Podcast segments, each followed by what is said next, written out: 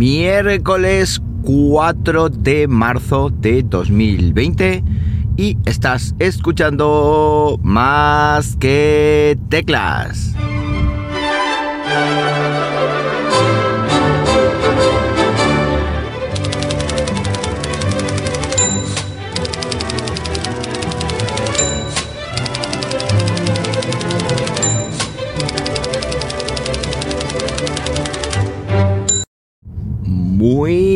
Buenos días, las 8.08 de la mañana cuando estoy grabando esto y lo estoy haciendo como siempre aquí en Linares, Jaén.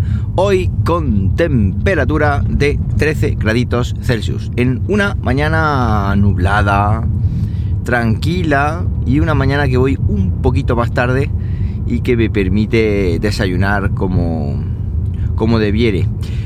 Esto, tengo que hacer un repostaje y no precisamente de diésel, pero lo voy a dejar para otra gasolinera que me pilla ya fuera de Linares, porque si no tendría que dar al pausa y toda la zarandaja. Y es que ayer en mi gasolinera de confianza, pues no, no tenían esa cosa. ¿Y qué cosa es esa que tienes que repostar que no es gasoil, gasolina, etcétera?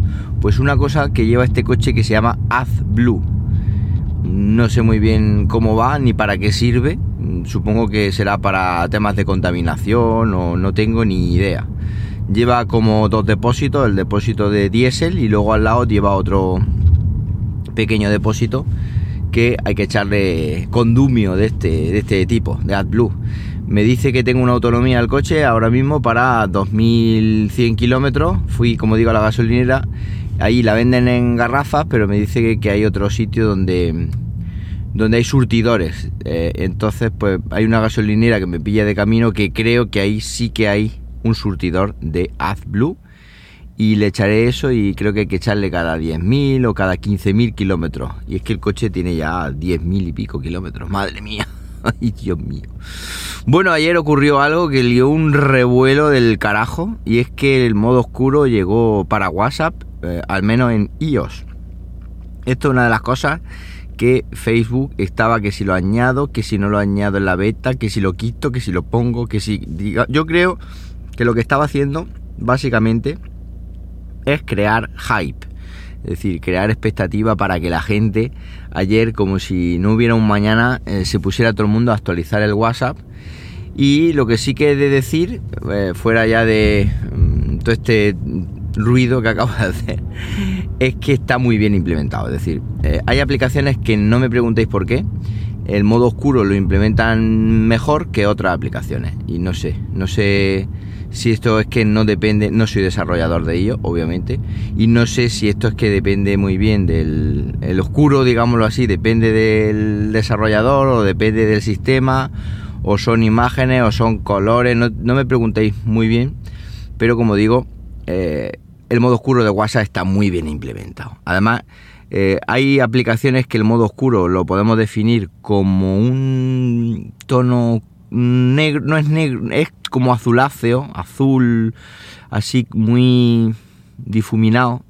Y hay otras aplicaciones que permiten elegir en negro y hay otras que te lo ponen en negro directamente. Y esta es de las que te lo pone en negro zaino directamente. Yo la he la he actualizado a nada más salir y el modo oscuro es automático. Es decir, yo tengo puesto el modo oscuro en mi teléfono por completo en el sistema de forma que cuando eh, llegue, no sé si es una hora determinada o a la puesta y a la salida del sol, creo que, pero automáticamente todo se pone en oscurito y cada día son más las aplicaciones que están implementando este, este modo oscuro Todavía queda alguna por ahí rezagada, incluso alguna de Apple que todavía no está.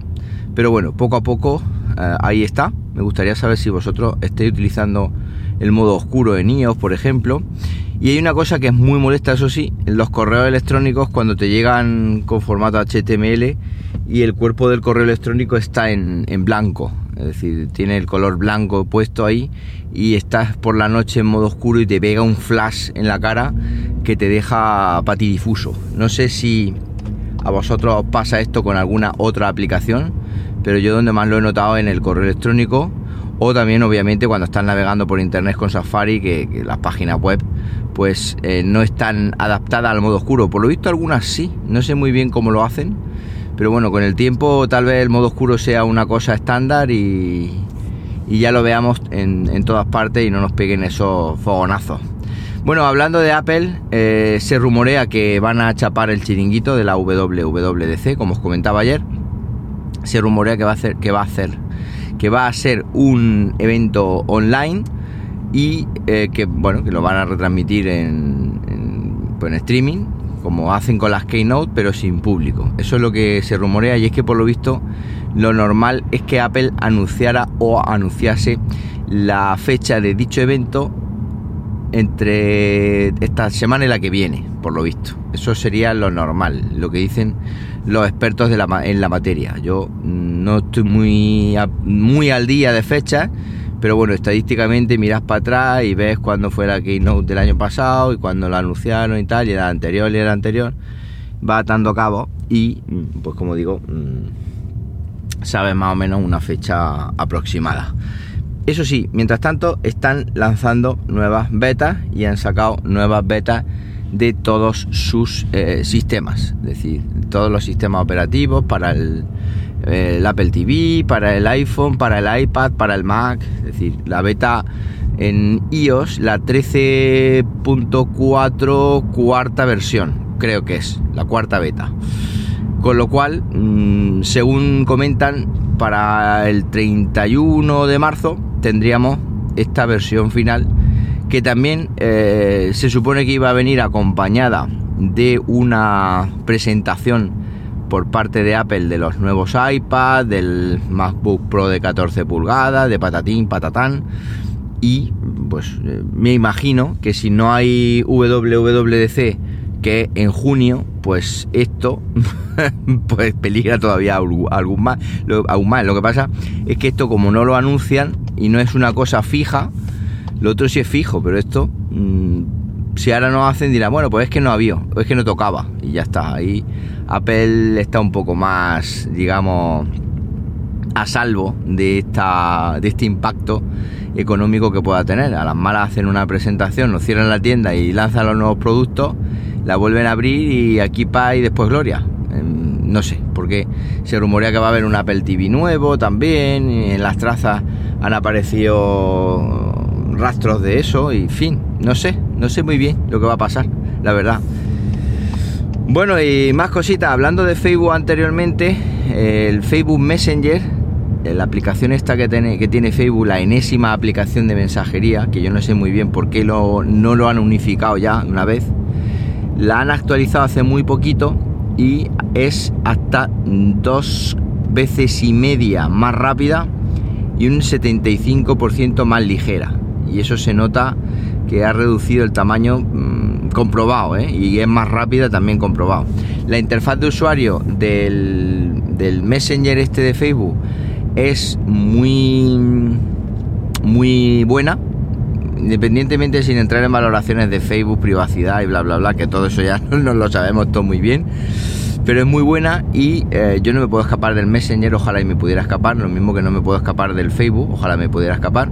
¿Por qué no te puedes escapar? Bueno, porque ahí tengo unas páginas que me interesa tener y también porque soy el administrador del grupo de Facebook de Siles, de mi pueblo, que ya tenemos ahí 3.000 no sé cuántos miembros y claro, pues es un grupo en el que la gente está ahí, pone fotos, de vez en cuando hay algún mensaje polémico, tengo que meterme, me mandan una notificación, bla bla bla, bla bla bla. Con lo cual, pues no me puedo escapar en ese sentido.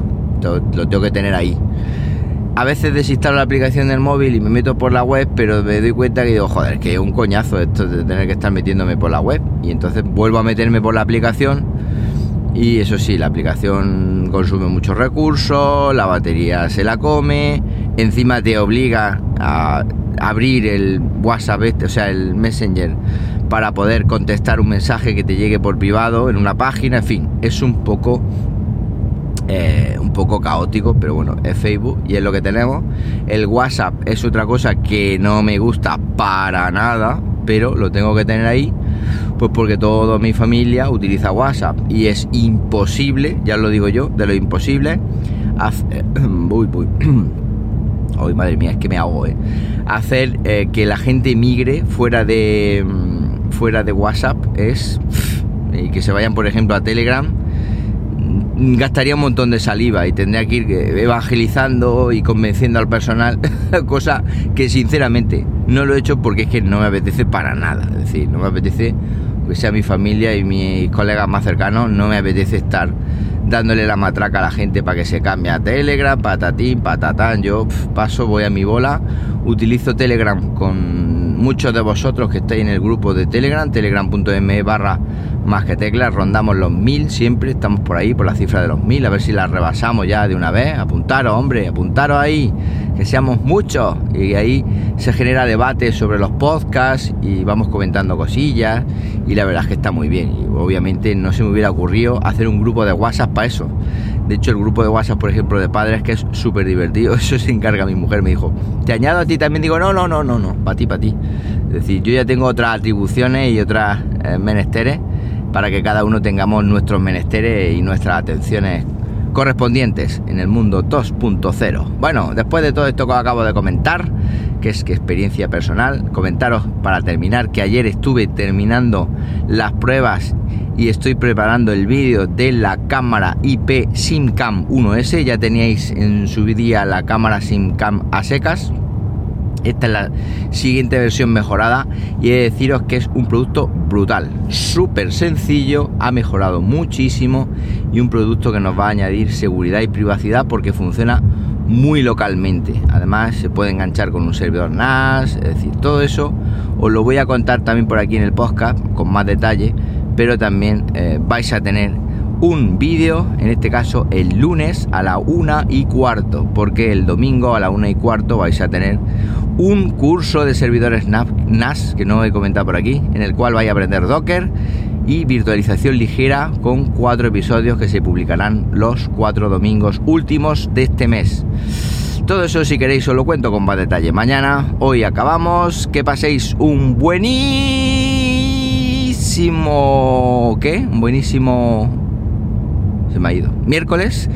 Suscribiros a YouTube, youtube.com barra más que teclas. Y como siempre digo, nos hablamos pronto. ¿Por qué no? Venga, un abrazo.